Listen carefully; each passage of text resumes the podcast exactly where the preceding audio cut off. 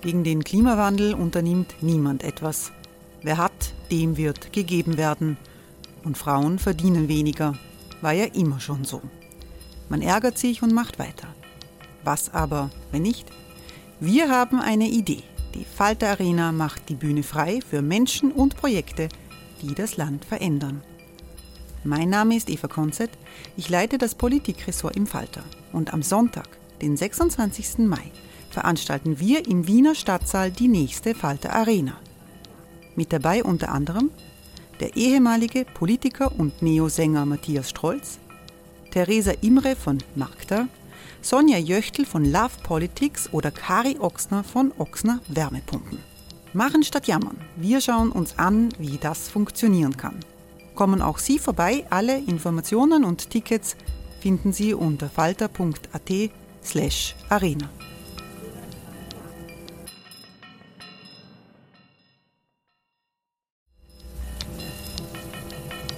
Falter-Podcasts werden durch Werbung unterstützt. Das hilft bei der Finanzierung unseres journalistischen Angebots. Die Erderhitzung ist kein Gefühl, aber mit vielen Gefühlen verbunden. Sorgen etwa oder Angst. Eine Veranstaltung gegen diese Ohnmacht ist Tipping Time, eine Klimakonferenz der Zivilgesellschaft. Von 9.5. bis 11.5. findet Tipping Time in Kooperation von Globe Art, Solektiv und Tangente St. Pölten statt und lädt ein zu Diskurs, Diskussionen und Workshops mit namhaften Vortragenden wie Nikolai Schulz und Friederike Otto. Weitere Informationen finden Sie auf www.tangentesanktpölten.at.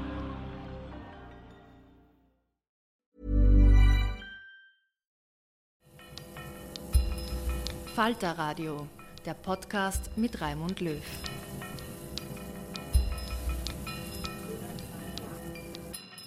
Herzlich willkommen, meine Damen und Herren, im Falter Radio. Das Spitalsdesaster, das ist der Titel dieser Sendung. Der sozialdemokratische Wiener Gesundheitsstadtrat Peter Hacker und die Generaldirektorin des Wiener Gesundheitsverbundes, Evelyn Köldorfer-Leitgeb, stellen sich den Fragen von Falter-Redakteurinnen der Falter hatte über gesperrte Betten, überlastete Ärzte und fehlendes Pflegepersonal berichtet. Es gibt immer mehr sogenannte Gefährdungsanzeigen. Das sind im Arbeitsrecht vorgesehene formelle Schritte von Bediensteten, dass in einem Betrieb etwas so schlecht läuft, dass es Schäden geben könnte. In mehreren Spitälern haben Mitarbeiterinnen und Mitarbeiter zu diesem spektakulären Mittel gegriffen. WIGEF, das ist in der Fachsprache der Gemeinde Wien, diese Organisation mit ihren 30.000 Mitarbeitern. Gesundheitsstadtrat Peter Hacker hat die politische Verantwortung in der Wiener Stadtregierung. Falterredakteurinnen Soraya Bechtel und Katharina Kropshofer konfrontieren die beiden Verantwortlichen mit den traurigen Resultaten ihrer Recherche in den Spitälern. Herr Hacker, wir haben im Zuge unserer Recherche mit über einem Dutzend Ärztinnen und Pflegerinnen gesprochen. Und sie alle haben uns erzählt, dass es die, eine nie dagewesene Krise im Spitalswesen gibt. Ist es im Anbetracht dessen nicht zynisch, wenn Sie in der Zeit im Bild sagen, dass ein Großteil der Abteilungen eh gut funktioniere? Nein, ich wüsste auch nicht, wo der Widerspruch jetzt daran liegt. Aber es ist ja so, dass zum Beispiel viele Notaufnahmen ähm, mit Personal kämpfen, also mit dem Personalmangel. Und es sind die Nadelöhre in den Spitälern. Wenn es da nicht funktioniert, dann wirkt sich das ja aufs gesamte Spital aus. Ja, das habe ich gesagt. Aber reden Sie nicht mit diesen, wenn Sie sagen, dass der Großteil der Abteilungen gut funktioniert, die Probleme in den anderen Abteilungen klein? Nein, überhaupt nicht. Ich halte es nur für notwendig, dass man der Bevölkerung auch sagt, wie es funktioniert. Mein Faktum ist, wir haben eine Institution mit 30.000 Beschäftigten, Wiener Gesundheitsverbund. Und ein großer Teil der Abteilungen funktioniert exzellent. Und ja, die Mitarbeiter strengen sich total an. Und ja, wir haben zu wenig Mitarbeiter. Also all diese Probleme sind ja nicht neu. Aber ich kann mir nicht hinstellen und sagen, ich stimme jetzt in den Chor der Verzweifelten überein und sage, es geht gar nichts mehr. Denn gar nichts mehr stimmt ja nicht, dass es nicht geht. Es stimmt, dass sich viele anstrengen müssen. Es stimmt, dass wir extrem hohe Krankenstandsquote haben. Es stimmt, dass es eine Frage ist, wieso hat man vor 15 Jahren übersehen, dass es eine Pensionierungswelle gibt. Ähm, bei den Pflegekräften habe ich das selber ausmerzen können. Bei den Ärzten kann ich nicht, weil ich die Macht dazu nicht habe. Aber nehme mit Staunen zur Kenntnis, dass noch immer viele der Meinung sind, wir haben eh genug Ärzte. Und ich frage mich, wer schaut eigentlich auf die Altersquote, auf die Alterskurve der Ärzte, die in den nächsten zehn Jahren zu einem Drittel in Pension gehen werden? Ähm, das kann alles nicht der Gesundheitsstandort alleine schultern. Aber ich, ich halte es trotzdem für meinen Job, auch darauf hinzuweisen, dass viele unserer Mitarbeiter einen tollen Job machen, dass jeden Tag tausende Patienten erfolgreich behandelt werden, operiert werden, geheilt werden. Und ich finde, das kann man nicht wegdiskutieren, das kann man nicht wegsprechen. Und ich halte auch nichts davon, das zu ignorieren. Um, ich wüsste nicht, wo der Widerspruch ist. Ich habe nie gesagt, dass es in allen Abteilungen super ist. Ich habe nie gesagt, dass es in den Notfallabteilungen nicht ein Problem gibt oder in verschiedenen Zonen ein Problem gibt. Das habe ich nicht gesagt. Aber Faktum ist, es ist eine Organisation, die ist ja kein das ist ja kein Kleinkäfer. Das ist eine riesengroße Organisation. Das ist einer der größten Betriebe Österreichs. Der Wiener Gesundheitsverbund ist einer der größten Betriebe Österreichs. Mit einer, in der Dimension der österreichischen Bundesbahnen. Und nur weil es an vielen Ecken Probleme gibt, heißt es nicht, dass ich ignorieren kann, dass es an anderen Problemen keine Probleme gibt, sondern die Mitarbeiter einen tollen Job machen. Und ich finde, das, sind, das, ist, das ist eine Frage von, von ordentlicher Politik, genauso wie ich der Meinung bin, dass im Augenblick mit einer unglaublichen Lust Einzelprobleme zu Generalproblemen gemacht werden. Ich möchte auch gleich zum Ärztemangel kommen, aber bleiben wir noch kurz ähm, vielleicht auch beim, bei den Pflegekräften, weil das ja auch, dafür sind Sie auch zuständig. Wir haben mit ähm, viel Personal gesprochen und die fühlen sich teilweise auch durch ähm, dieses Wording, dass alles nicht so schlimm ist, nicht ganz ernst genommen. Die sagen auch, viele Probleme sind einfach hausgemacht. Sie haben es schon angesprochen. Die Pensionierungswelle war lang absehbar und Sie sind seit 2018 Stadtrat. Es gibt nach wie vor ein Pflegeproblem in den Krankenhäusern. Warum haben Sie nicht früher reagiert? Ich habe total früher reagiert. Ich habe, wie ich Stadtrat geworden bin, 2018, einen Auftrag gegeben, dass eine totale Erhebung gemacht werden muss, wie viele Pflegekräfte brauchen wir im Bereich der Langzeitpflege, im Bereich der Behindertenhilfe und im gesamten medizinischen Bereich. Diesen Auftrag habe ich gegeben, wie ich Stadtrat geworden bin. Und 2019 lag das Ergebnis am Tisch. Und 2019 habe ich den Auftrag gegeben, die Ausbildungsplätze zu verdoppeln. So, wie lange dauert es, bis eine dreijährige Ausbildung funktioniert? Also logischerweise wird es eine Zeit lang dauern, bis man die Folge einer solchen politischen Entscheidung sehen kann. Sie zu Recht stellen die Mitarbeiter die Frage, aber da bin ich der falsche Adressat. Aber die Wieso SPÖ wurde stellt, stellt schon länger den Gesundheitsstadtrat. Also Sie sind seit 2018 in Verantwortung, aber die SPÖ war vorher schon. Ja, alle waren schon irgendwann einmal irgendwo in Verantwortung, da kommen wir nicht weiter. Faktum ist, dass 2016 eine Reform des gesamten GOKG gemacht wurde, dass man damals schon die Frage stellen hätte können, wie viele Pflegekräfte braucht man, und die wurde nicht gestellt. Ich habe das damals nicht zu stellen. Jetzt werden die ähm, Ausbildungsplätze erhöht. Die Leiterin der ÖGKV, Elisabeth Botzmann, sagt aber, es gibt die Ausbildung sei gar nicht per se das große Problem, sondern die Bedingungen in den Spitälern weil ähm, sehr viele Pflegekräfte darüber nachdenken, dass sie die Pflege verlassen. Ich glaube, es sind zwei Drittel, wenn ich es jetzt richtig im Kopf habe. Wenn Sie verfolgt haben, vorige Woche wurde veröffentlicht eine Befragung der gesamten Bevölkerung, wo die gesamte Bevölkerung gesagt hat, sie, sie denkt permanent darüber nach, ihren Job zu wechseln. Also wo ist jetzt die Überraschung, dass es auch für Mitarbeiterinnen im Gesundheitswesen gilt? Äh, Umfrage von Karriere.at sagt, in der gesamten Bevölkerung sind es ein Drittel zum Beispiel. Also das ist, ist dann Vorige Woche ist veröffentlicht worden, über 50 Prozent der Bevölkerung denken darüber nach, dass sie was ändern in ihrer Jobsituation. Und ehrlich gesagt, das überrascht mich erstens mal nicht und zweitens, ich wüsste also nicht, was ich bedenklich finden daran sollte. Würde mich wer fragen, ob ich jemals in meinem Leben eine Phase gehabt habe, wo ich nicht darüber nachgedacht habe, meinen Job zu wechseln. Ich frage Sie alle, haben Sie noch nie darüber nachgedacht, den Job zu wechseln? Ich frage alle Journalistinnen und Journalisten, sind Sie überzeugt davon, Sie bleiben so wie Sie bis zur Pension im Falter? Oder ist das ein Gedanke, dass Sie ständig darüber nachdenken, na, vielleicht könnte ich mal dorthin gehen, vielleicht kann man dorthin gehen. Ich wüsste nicht, was mich daran erschrecken soll. Aber deswegen will ich trotzdem die Arbeitsbedingungen auch im Journalismus verbessern. Ja, gerne, ja. Eh, ich bin ja auch dabei, die Arbeitsbedingungen zu verbessern. Und wir haben auch schon viel an den Arbeitsbedingungen verbessert. Können Sie es vielleicht noch ein bisschen konkreter machen? Also was genau würden Sie jetzt an den Arbeitsbedingungen in den Spitälern verbessern? Weil das ist teilweise so, also uns hat ein Pfleger erzählt, der macht 13 Nachtschichten im Monat und ist dann einfach total durch. Ja, das ist ja keine Frage von Arbeitsbedingungen, das ist eine Frage von Situation. Das ist eine Frage von Arbeitsbedingungen. Sondern Faktum ist, wir haben in manchen Bereichen einen hohen Mangel an Fachkräften. Das ist so, wenn man Fachkräftemangel hat. Das gilt in der Pflege genauso wie in vielen anderen Berufen. Und das Problem ist, dass wir im Augenblick zu viele Überstunden machen müssen. Das war immer schon klar, dass je mehr Arbeitszeitreduktion wir machen, auf, bei nicht gleich bei, bei nicht äh, steigender Zahl von insgesamt Arbeitskräften, dann wird die Arbeitsverdichtung noch größer. Das ist eine der großen Herausforderungen in unserer Branche, so wie in vielen anderen Branchen auch. Frau Köldorfer-Leitgeb, Sie waren selber ähm, in der Pflege tätig. Wie oft unterhalten Sie sich denn heute noch mit ehemaligen Kolleginnen und Kollegen? Sehr, sehr oft. Also ich habe ja ganz viele Workshops. Jetzt vor drei Stunden. Ja, genau, das auch. Aber ich habe sehr viele Workshops, äh, die generell sozusagen, weil Sie das angesprochen haben, Arbeitsbedingungen äh, thematisieren, wo wir gemeinsam mit unseren Kolleginnen und Kollegen einfach schauen, was könnte helfen. Also das wissen einfach die Betroffenen besser, als man sozusagen vom Schreibtisch aus ähm, äh, auch, auch entscheiden kann. Das heißt, da läuft ganz viel und es laufen auch sehr viele Projekte und genau wirksame Projekte, die wir dann sozusagen pilotieren, wo wir uns anschauen in kleinen Abteilungen und Stationen, das ein oder andere Projekt, wie, kann, wie wirkt das? Ja, also ich sage jetzt als Beispiel äh, hier auch ähm, zum Beispiel äh, Praxisanleiterinnen aus der Pflege, hier konzentriert einzusetzen auf Stationen, wo eigentlich jetzt ein Mangel ist an Pflegepersonen und hier gemeinsam mit, dem, äh, mit der Fachhochschule Campus zum Beispiel hier Ausbildung, Auszubildende, die im letzten Studienabschnitt sind, auf die Station zu holen und dort gemeinsam ich mit genug Personal, mit ausgebildeten Praxisanleitern hier auch dem Personal zeigen kann, dass auch eine Arbeit auf einer Unfallchirurgie, wo es jetzt einen Mangel gibt, zum Beispiel an Pflegepersonen, schön sein kann, wenn genug Personal da ist. Denn das Thema, was wir haben in der Pflege oder überhaupt ist, wenn mal wo ein Mangel ist, dann ist das eine Negativspirale. Also dann fehlt wer, dann muss man wieder einspringen, dann ist es einfach nicht mehr lustig. Ja?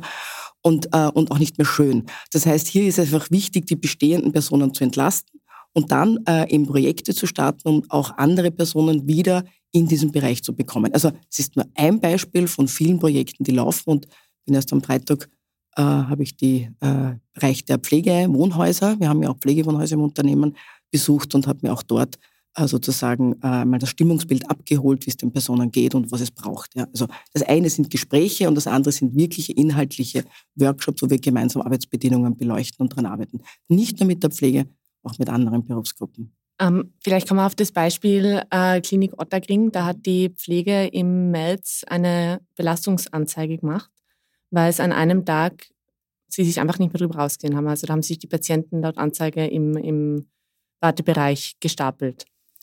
Ähm, sie haben es schon angesprochen, Sie erhöhen die Ausbildungsplätze, aber das ist ja jetzt ein akutes Problem. Also, also grundsätzlich ist es so, dass es im System so funktioniert. Also wenn ich jetzt als, als Pflegeperson sehe, ich schaffe diese Arbeit nicht mehr, dann ist es eigentlich notwendig zu reagieren und daher gibt es unterschiedliche Meldesysteme. Also eines ist eine Belastungsanzeige, eine Gefährdungsanzeige, generell ein Meldesystem. Das Erste, was man macht, normalerweise an der Basis ist, dass man seinen nächsten Vorgesetzten anruft und sagt, du, wir schaffen das nicht mehr, es ist einfach hier ganz viel los, äh, bitte kann, können wir schauen, dass wir Unterstützung bekommen. Und in einem System ist es normalerweise so, ich habe es selbst jahrelang gemacht, ja, dass man dann äh, je nach Funktion der Führung schaut, dass man einfach Personen bekommt, die jetzt aushelfen kommen, ja, wo man sagt, okay, wo könnte jetzt jemand herkommen? Das ist eine Tagessituation. Also da können Sie ja kaum jetzt jemanden anstellen dafür, sondern da muss man schauen, gibt es im Krankenhaus eine Ressource, um hier Abhilfe zu schaffen. Das ist natürlich nicht immer möglich. Ja? Und wenn Personen dann der Meinung sind, und das gibt es diese Instrumente, das möchte ich jetzt dokumentieren, weil das war da so und das ist das und ich möchte das aufzeigen, ist das auch gut. Ja? Also das ist sozusagen etwas, was ja auch vom System von uns gewünscht ist. Es gibt dazu ganz klare Erlässe, wo man auch die Mitarbeiter bittet, äh, das auch zu melden, um eben dann äh, zukünftig auch verhindern zu können, dass solche Situationen entstehen. Ja. Grundsätzlich ist es so, dass man halt versucht dann ähm, äh, dass man äh, Rettungszufahrten steuert. Also das, solche, solche Maßnahmen passieren ja, ja.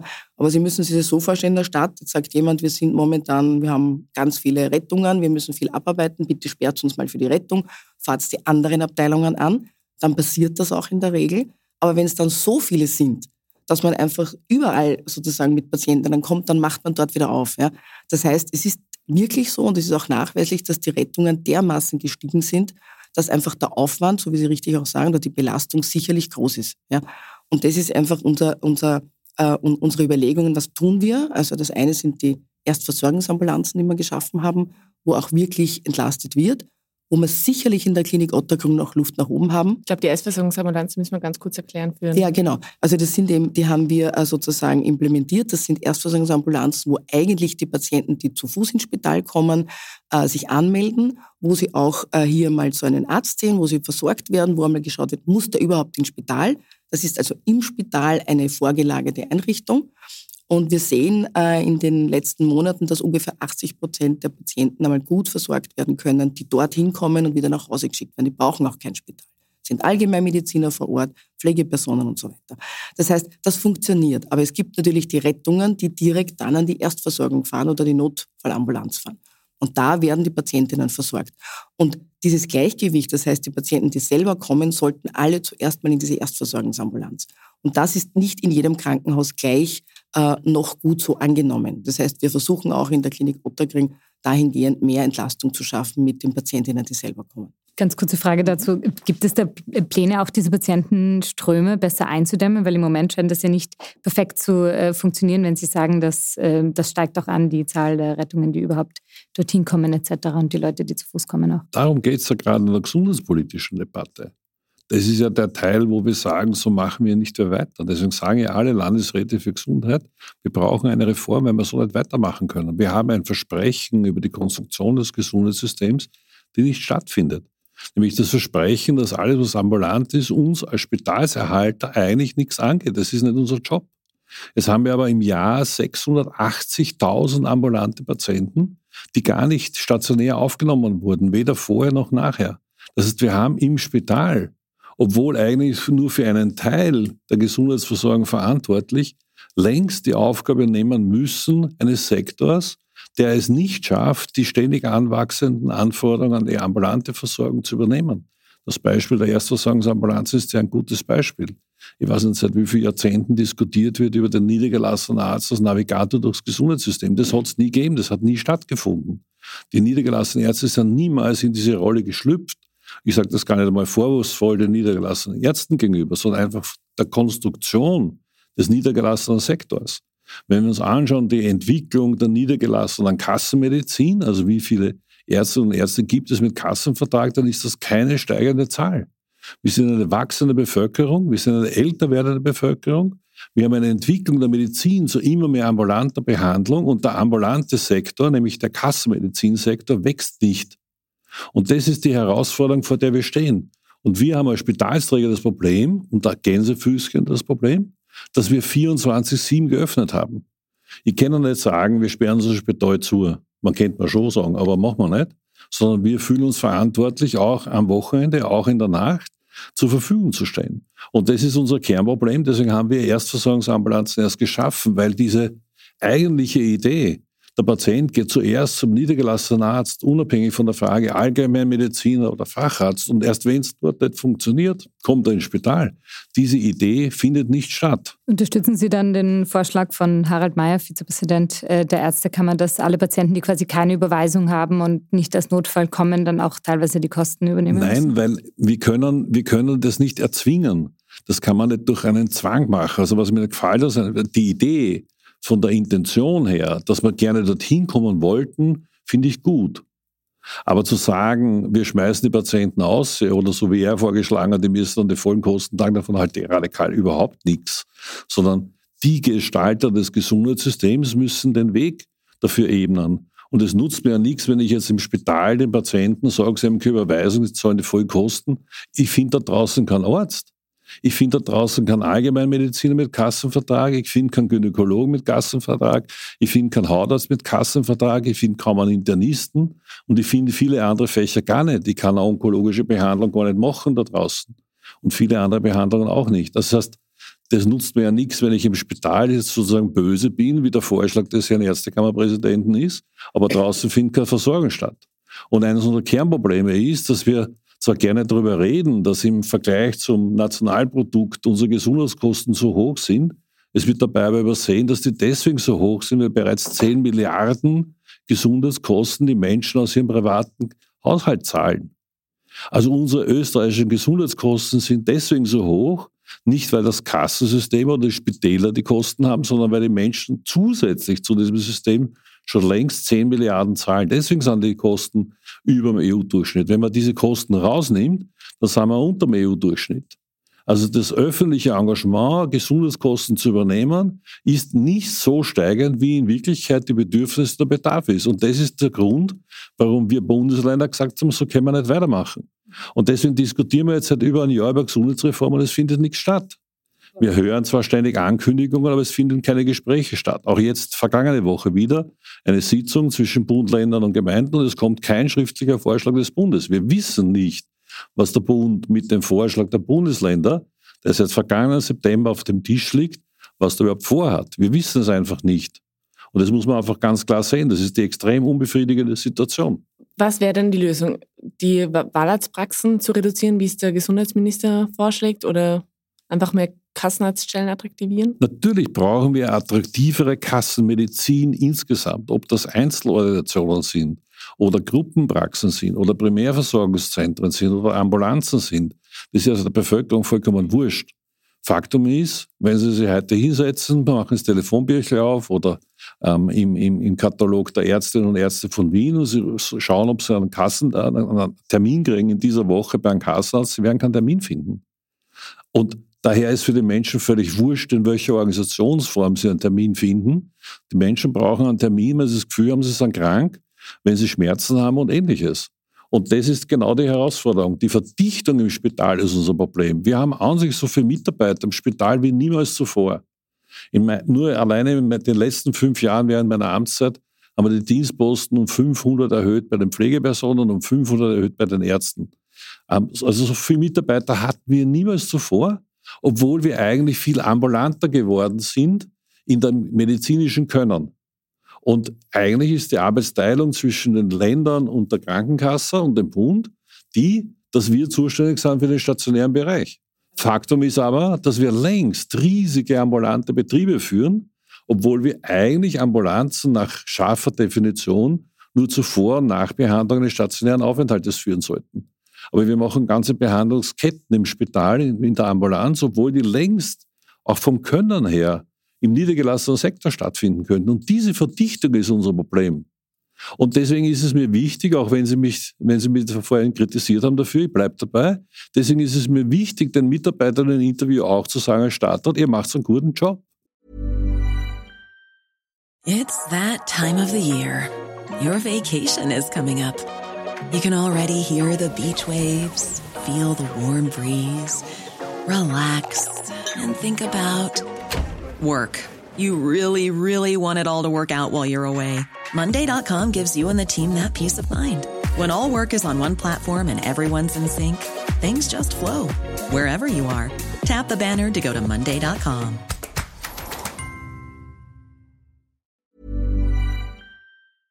ich glaube, daran zweifeln viele Leute eh nicht, nur sind sie trotzdem überlastet, genau auch aus den Problemen, die wir jetzt Natürlich. angesprochen haben. Natürlich. Und es ist gleichzeitig so, dass ähm, Wahlarzt zu werden, Wahlärztin zu werden einfach attraktiver ist im Moment, weil man gleich viel oder mehr bezahlt bekommt, weil ja, die ja, Arbeitsbedingungen einfach besser sind. Ich kann, das heißt, die, ich, kann nur die, ich kann nur die Rahmenbedingungen zur Wahlärztin gar nicht beeinflussen. Aber das man kann ja die Bedingungen im Krankenhaus besser machen und das auch schneller als die Entwicklung abzuwarten, dass kann, die Wahlärzte weniger. Ich kann im Spital nicht einen Ersatz für die Attraktivität des niedergelassenen Sektors schaffen. Das ist nicht machbar. Das ist schlicht und einfach nicht machbar. Punkt eins. Punkt zwei. Wir haben in manchen Bereichen einen, einen Fachkräftemangel, den wir in ganz Europa haben. Also es gibt einige Fächer, da findest du in ganz Europa niemanden. Und auch dort sind wir in der Lage, Versorgungssituationen aufrechtzuerhalten in Wien, wegen dem tollen Einsatz unserer Mitarbeiter und weil wir noch in Relation bessere Situation haben als andere Bundesländer oder andere, andere Länder in Europa. Was natürlich nicht besser macht aus der Sicht des Einzelnen. Daher kann ich ja auch leben, damit das einzelne Mitarbeiter das nicht gut finden, was ich sage. Aber andere wissen ganz genau, dass in anderen Ländern diese Abteilungen gar nicht mehr, mehr gibt. Die sind nämlich geschlossen. Naja, aber es ist jetzt nicht, also einzeln, was meinst du mit einzeln? Also es, wir reden da jetzt schon von sehr vielen verschiedenen Fachbereichen. Wir reden von der Unfallchirurgie, ja, ja. wir reden ja, von der Notfallaufnahme. Ich auch. Aber warum sind es dann In Deutschland einzelne? sind ganze Spitäler gesperrt. Auch in Österreich sind ganze Spitäler gesperrt in der Zwischenzeit. Aber in Wien sind auch also 800 Betten ungefähr gesperrt. Das wäre ein ganzes... Nein, es sind nur 800 Betten weniger als systemisierte Betten. Das ist das große Missverständnis ähm, in der öffentlichen Diskussion dazu. Wir müssen verstehen, dass wir einen österreichischen Strukturplan haben und einen regionalen Strukturplan. Und der gibt eine Obergrenze an Betten an. Und das sind die, das sind die Betten, die systemisiert sind. Und die Betten, die wir nicht von den systemisierten belegen, sagen wir, das sind nicht existierende Betten. Aber die sind nicht alle gesperrt. Trotzdem sind zwei Stationen zum Beispiel auf der Unfallchirurgie ja, klar, eine Klinik. Das ist das Instrument, das wir geöffnet haben, um die Überlastung unserer Mitarbeiter zu reduzieren. Dass wir gesagt haben, okay, wenn Mitarbeiter im Krankenstand sind, wenn ihr nicht besetzte Dienstposten habt, dann braucht ihr nicht den vollen Stationsbetrieb aufrechterhalten und dürft zur Station sperren vor Ort. Aber Sie sehen ja nicht, dass das sich strukturell durchzieht. Sie sehen ja trotzdem, dass das nur punktuelle Dinge sind. Ja, sehe ich. Sehr das genau. ist aber nicht nur auf der Klinik Otterkring so. Nein, nicht. Auch das habe ich nie behauptet. Auch das habe ich, kein Mensch hat von uns gesagt. Sie reden nur von Einzelnen, ist. aber also ist, wenn man sich anschaut, wo überall diese Dinge aufpoppen, dann sind das schon eine große Ansammlung an verschiedenen Punkten. Ja, es sind an verschiedenen Punkten, das ist gar keine Frage. Ändert ja nichts daran, dass wir trotzdem fast 5000 Betten betreiben. Gut, vielleicht reden wir kurz. Äh, klar, aber also man kann dann immer noch mehr Und Stationen Faktum schließen. ist, dass auch wenn es schwierig ist, wir jeden Notfall behandeln. Also ja, gar keine Frage. Alles mit einem extrem hohen Einsatz an Personal, an hohen Einsatz an Geld, alles gar keine Frage. Mir geht es nur darum, dass wir nicht weiterkommen, wenn wir nur permanent darüber berichten, was alles beschissen ist. Weil es nicht stimmt. Weil es einfach nicht stimmt. Weil wir jeden Tag tausende Patienten entlassen aus dem Spital, die zufrieden sind mit einer guten Heilbehandlung. Und ich halte das für absurd im Augenblick, wie wir es schaffen, in der gesamten öffentlichen Debatte darüber nur den Negativer zu berichten. Und das halte ich für schlecht.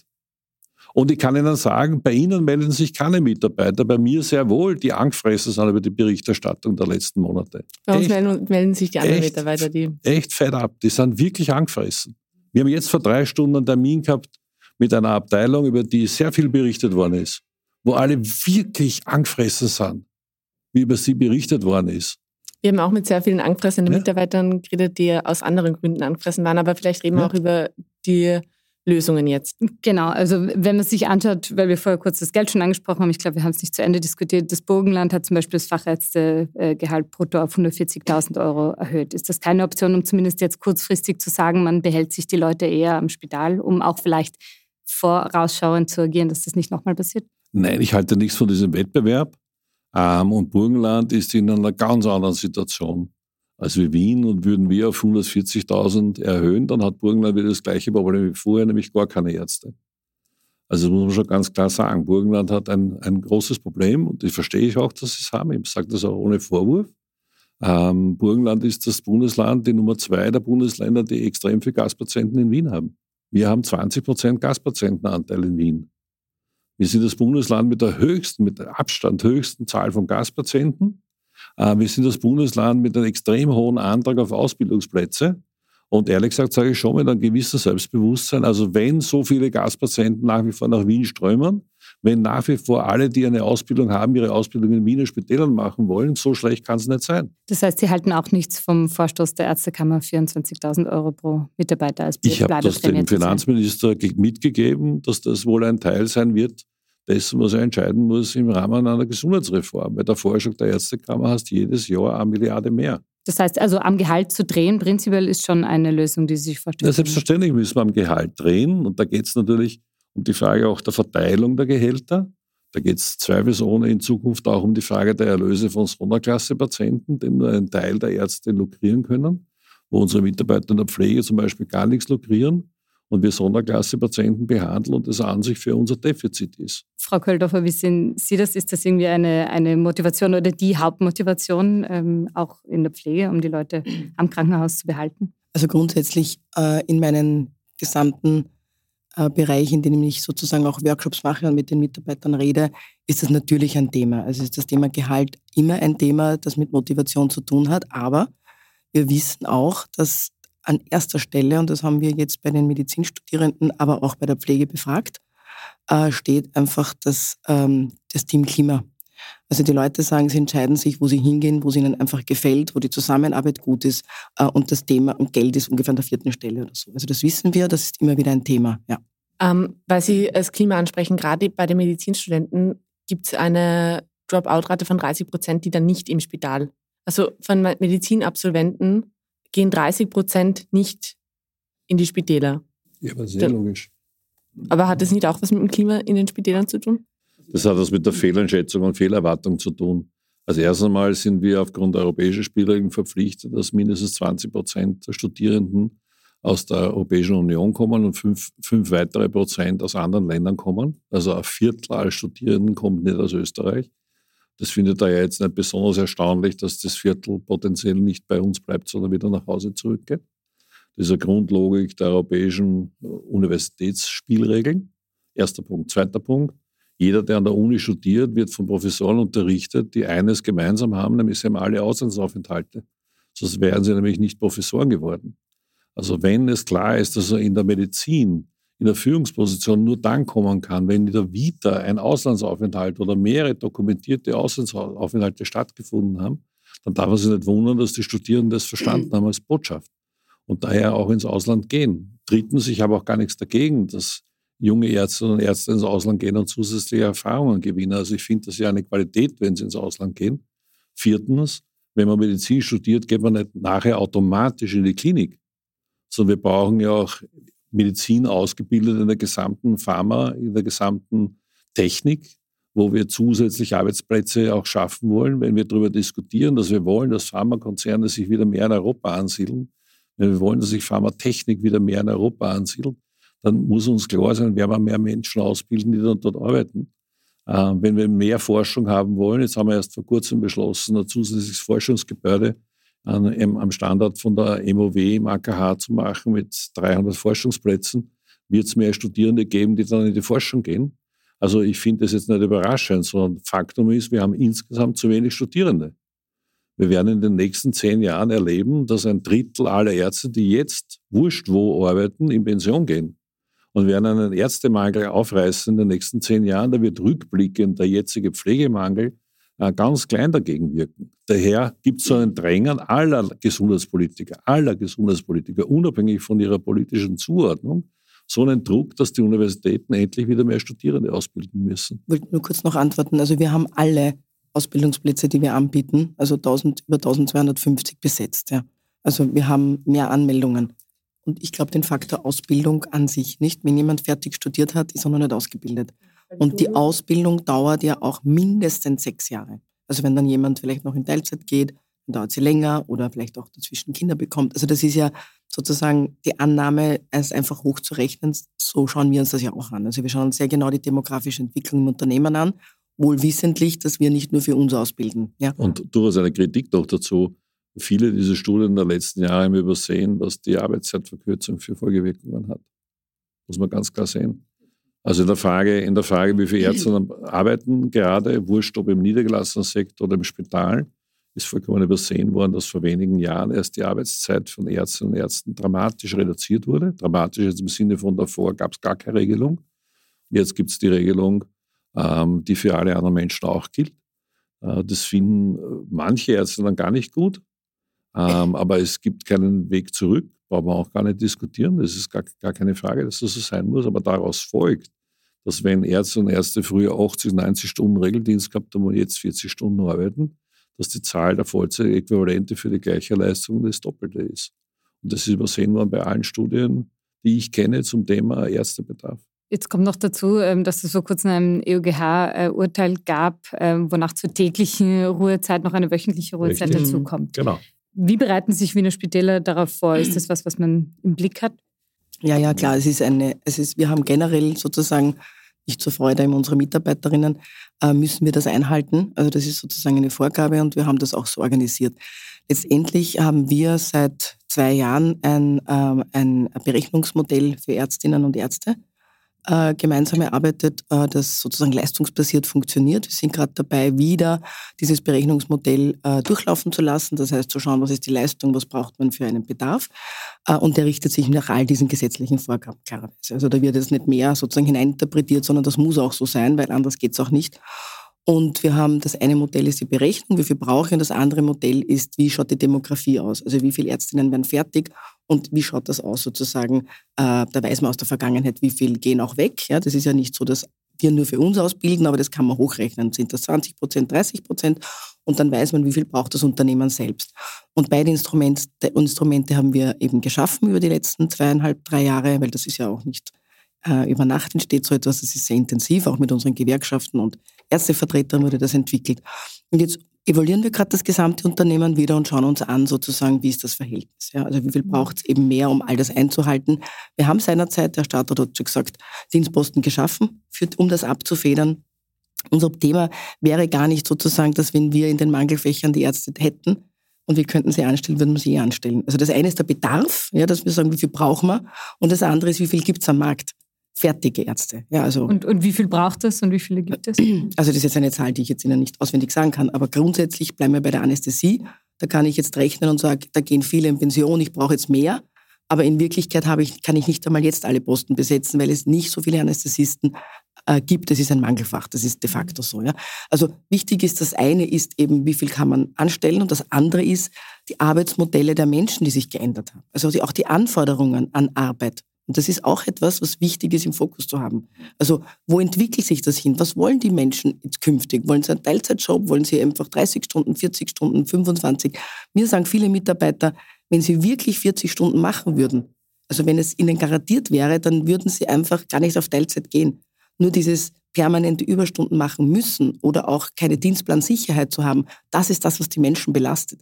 Ja, und das ist etwas, was man eben nur entgegenwirken kann, wenn man sagt, wir können es schaffen, dass wir halt wieder aus dieser Spirale rauskommen, ja, mit genug Personal. Das ist auf der einen Seite mit der Pflege eben passiert und jetzt schauen wir halt auch bei anderen Berufsgruppen hin, äh, wo wir sagen, wie können wir die Lücke schließen. Bei der Pflege schließt sich es auch nicht sofort, weil sie müssen eine Schule neu bauen, also am Campus, Sie kennen das, wird jetzt gerade die zweite, zweite äh, Schule neu gebaut. Das heißt, Sie brauchen den Ausbildungsraum und Sie brauchen dann sozusagen die Bewerberinnen. An dieser Plus Stelle. Die Zeit, plus die die Zeit. Also Sie bilden drei Jahre aus, die Schulen sind jetzt fertig. Wir haben bis zum Jahr 25 das Doppelte, also über 4000 Ausbildungsplätze. Jetzt fühlen wir sie noch gut.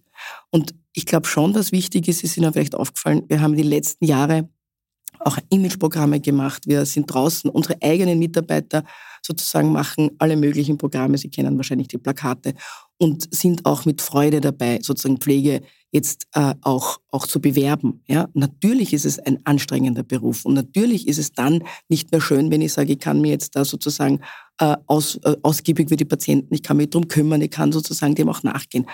Aber ähm, solche, solche, solche Berichterstattungen sind insofern wichtig, um sie ausgewogen zu machen. Wir sehen das ganz genau. Also wenn, wenn eine Zeit lang dann ist, dass eben steht, Pflege ist so anstrengend und es ist alles so mühsam, was sicherlich stimmt, ja, in der jetzigen Zeit auch, man sitzt dann auch an der Bewerbelager. Also bis jetzt haben wir für einen Ausbildungsplatz zwei Bewerberinnen.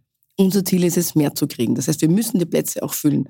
Darum ist es einfach auch ganz wichtig, beide Seiten darzustellen. Das eine ist, es anstrengend, das andere ist, wir bereiten Plätze vor, wir, wir haben diese Plätze, wir bieten sie an und es ist aber, wenn sozusagen genügend in die Pflege gehen, auch letztendlich ein schöner Beruf. Ja?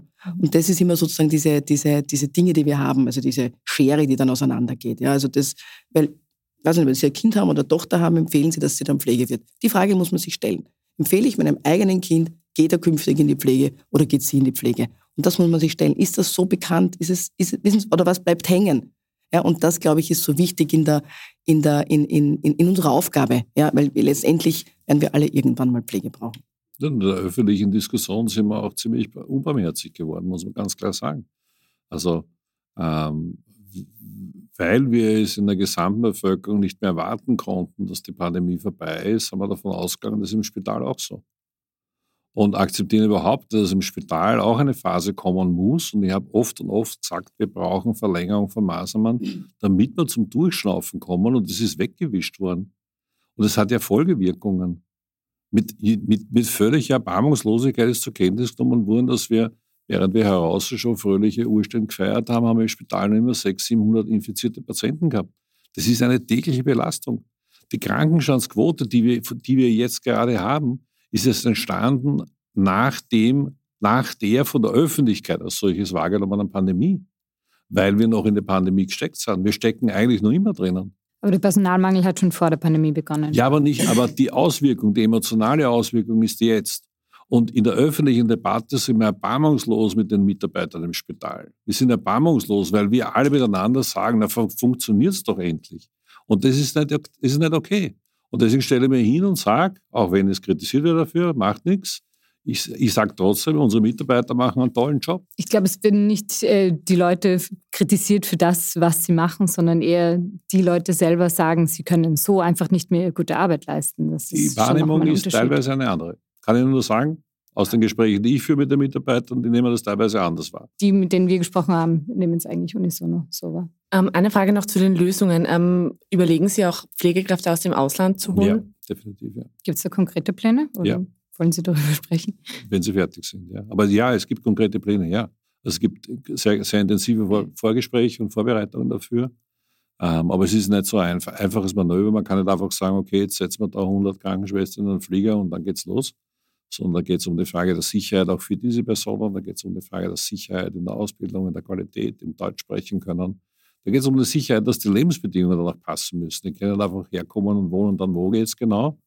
Ähm, also das ist, alle diese Fragen müssen, müssen mit berücksichtigt werden, wenn man so, so etwas angehen will. Und wir sind da gerade in sehr konkreten, guten Vorbereitungen. Gibt es auch noch Überlegungen, an Betracht der Pensionierungswelle den Job, also 65 plus, noch attraktiver zu machen und die Leute dann noch länger im Beruf zu halten? Es gibt die Möglichkeit, es gibt die Möglichkeit, aber das ist keine, das ist eine, eine Zusatzschiene, die keine quantitative Bedeutung haben darf.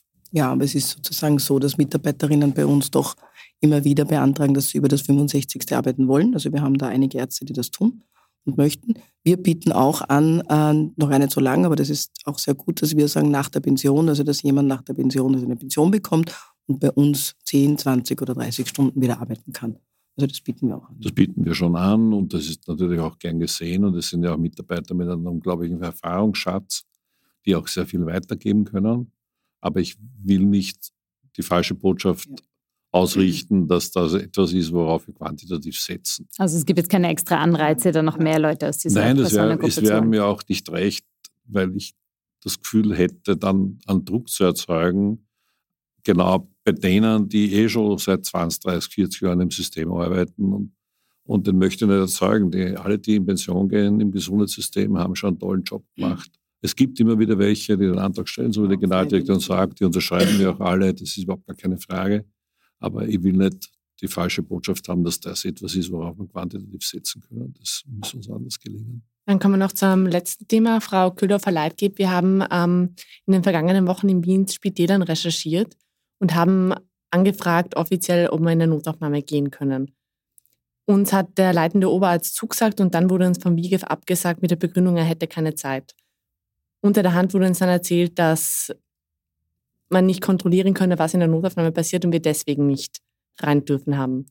Haben Sie was zu verbergen? Wir haben gar nichts zu verbergen, ganz im Gegenteil. Also wir haben jetzt die letzten Wochen und Monate sehr transparent unterschiedliche Medien in unterschiedlichen Notfallaufnahmen gehabt. Das heißt, waren auch vor Ort, haben den ganzen Tag beobachtet, haben recherchiert. Ich kann den Einzelfall jetzt gar nicht sozusagen jetzt äh, begründen. Ich mache das ja auch sozusagen nicht direkt. Ich habe eine sehr professionelle Kommunikationsabteilung, die sozusagen das auch managt. Ja.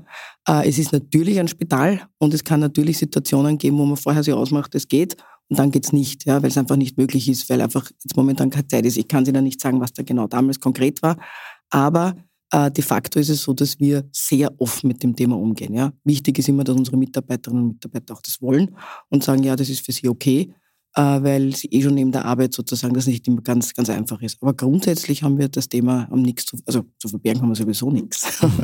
Dann erzählen auch immer wieder. Es gibt auch viel, es gibt auch viel, müssen Sie als Medienvertreter wirklich zur Kenntnis nehmen. Es gibt viele Mitarbeiter, die wirklich pissed off sind muss man einfach ganz klar sagen, die einfach keinen Bock mehr drauf haben, irgendwelche Interviews zu beantworten. Wir hatten die Einladung vom leitenden Oberarzt. Also Glauben Sie mir, es gibt manche reden. Mitarbeiter, die es dann nicht Ihnen erzählen, sondern der Medienabteilung, weil sie wissen, sie können sich dann hinter der Medienabteilung verstecken. Und das ist auch gut so, so soll es sein. Die sind aber auf uns zugetreten und wollten, dass wir mit denen mitkommen. Weil andere Ärztinnen und Ärzte erzählen uns auch, dass sie nicht mit uns reden können mit Klarnamen, weil sie sonst Probleme befürchten vom also Es ist doch völlig klar, dass der, der Wiener Gesundheitsverbund ist ein Unternehmen wie jedes. Und in jedem Unternehmen, auch bei Ihnen, gibt es eine ganz eine klare Spielregel über die Frage, wer gibt Auskunft über das Unternehmen. Da gilt im WIGIF genau das Gleiche wie bei Ihnen. Also ich kann ja auch nicht als andere Zeitung zu Ihnen kommen und frage, keine Ahnung, im Portier, wie es in Falter geht. Also es ist ja völlig logisch, dass der WIGEF als ja. Unternehmer die gleichen nicht, wo das Problem liegt eigentlich. Nein, Sie wissen genau, wovon ich rede. Jedes Unternehmen hat Spielregeln zur Frage Kommunikation und Öffentlichkeitsarbeit. Und das gilt auch für das Unternehmen wie ein Gesundheitsverbund. Aber das heißt nicht, dass wir was zu verbergen haben, sondern das heißt, dass wir Mitarbeiter haben, ähm, die da draußen oft nicht gerne Interviews geben. Und wir keine Mitarbeiter zwingen, Interviews geben zu müssen. Und wenn in einer Notfallabteilung schon Journalisten unterwegs sind, dann bitte um Verständnis, dass nicht gleichzeitig fünf Journalisten dort sein können. Und das war bei Ihnen der Fall. Wir haben Sie nicht gezwungen, das war der umgekehrte Fall. Von zwingen ist sehr korrekt. Das haben Sie gerade gesagt.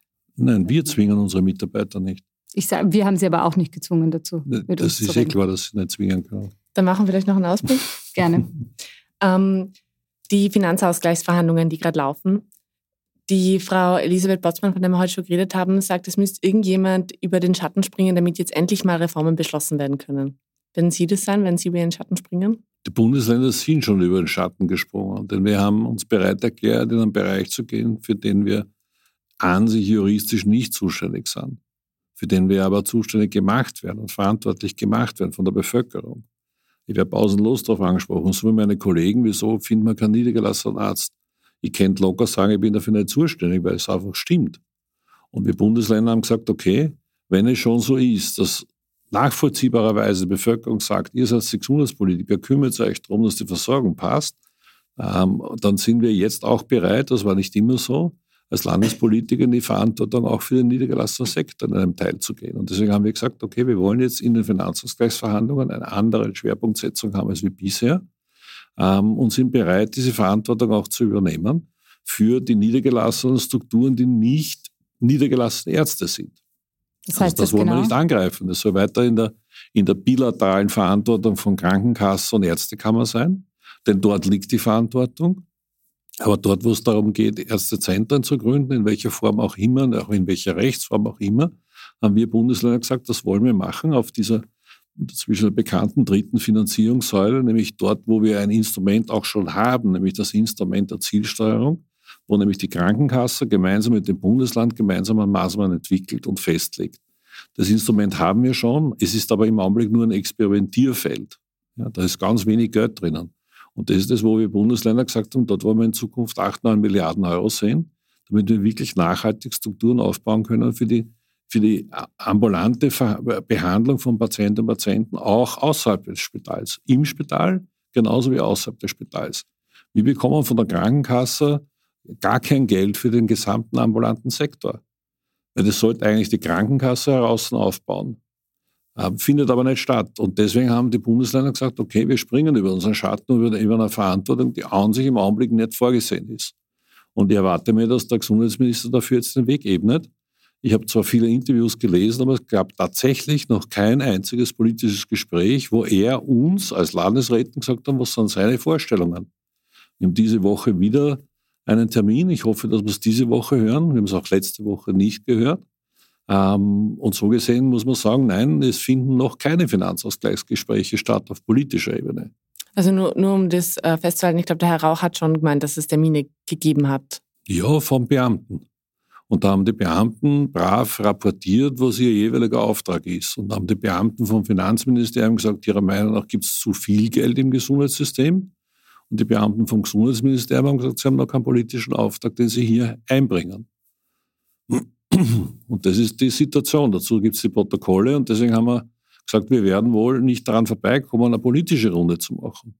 Das haben an sich die Landeshauptleute gemeinsam mit dem Finanzminister und dem Gesundheitsminister im Dezember beschlossen, dass es auch politische Gesprächsrunden gibt. Das ist auch immer üblich bei Finanzausgleichsverhandlungen dass da auch politische Gespräche stattfinden. Die haben bis jetzt nicht stattgefunden. Schauen wir, ob das diese Woche gelingt. Eine letzte Frage, äh, Frau Kulder-Verleitgeb.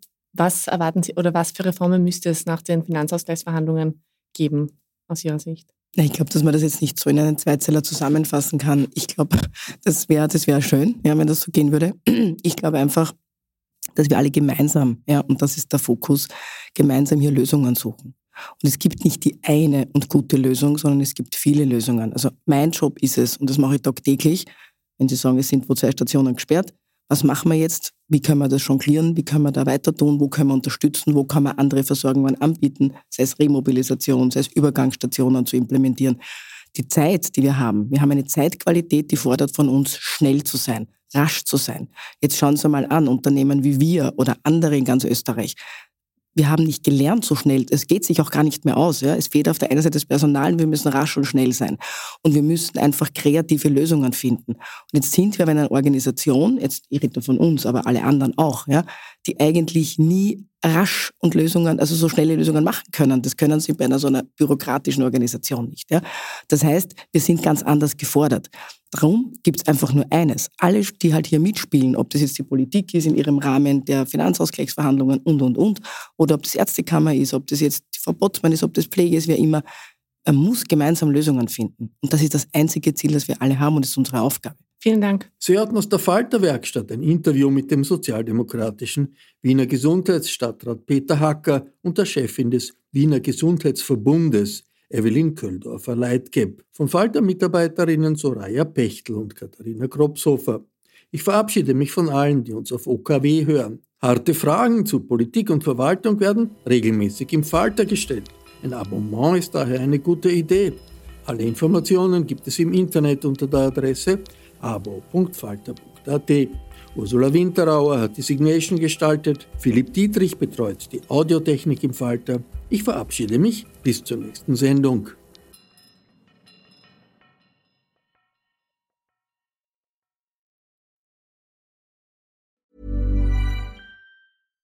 Hi, I'm Daniel, founder of Pretty Litter. Cats and cat owners deserve better than any old-fashioned litter. That's why I teamed up with scientists and veterinarians to create Pretty Litter. Its innovative crystal formula has superior odor control and weighs up to 80% less than clay litter. Pretty Litter even monitors health by changing colors to help detect early signs of potential illness. It's the world's smartest kitty litter. Go to prettylitter.com and use code ACAST for 20% off your first order and a free cat toy. Terms and conditions apply. See site for details. Planning for your next trip? Elevate your travel style with Quince. Quince has all the jet setting essentials you'll want for your next getaway, like European linen, premium luggage options, buttery soft Italian leather bags, and so much more. And is all priced at 50 to 80% less than similar brands. Plus, Quince only works with factories that use safe and ethical manufacturing practices. Pack your bags with high-quality essentials you'll be wearing for vacations to come with Quince. Go to quince.com/pack for free shipping and 365-day returns.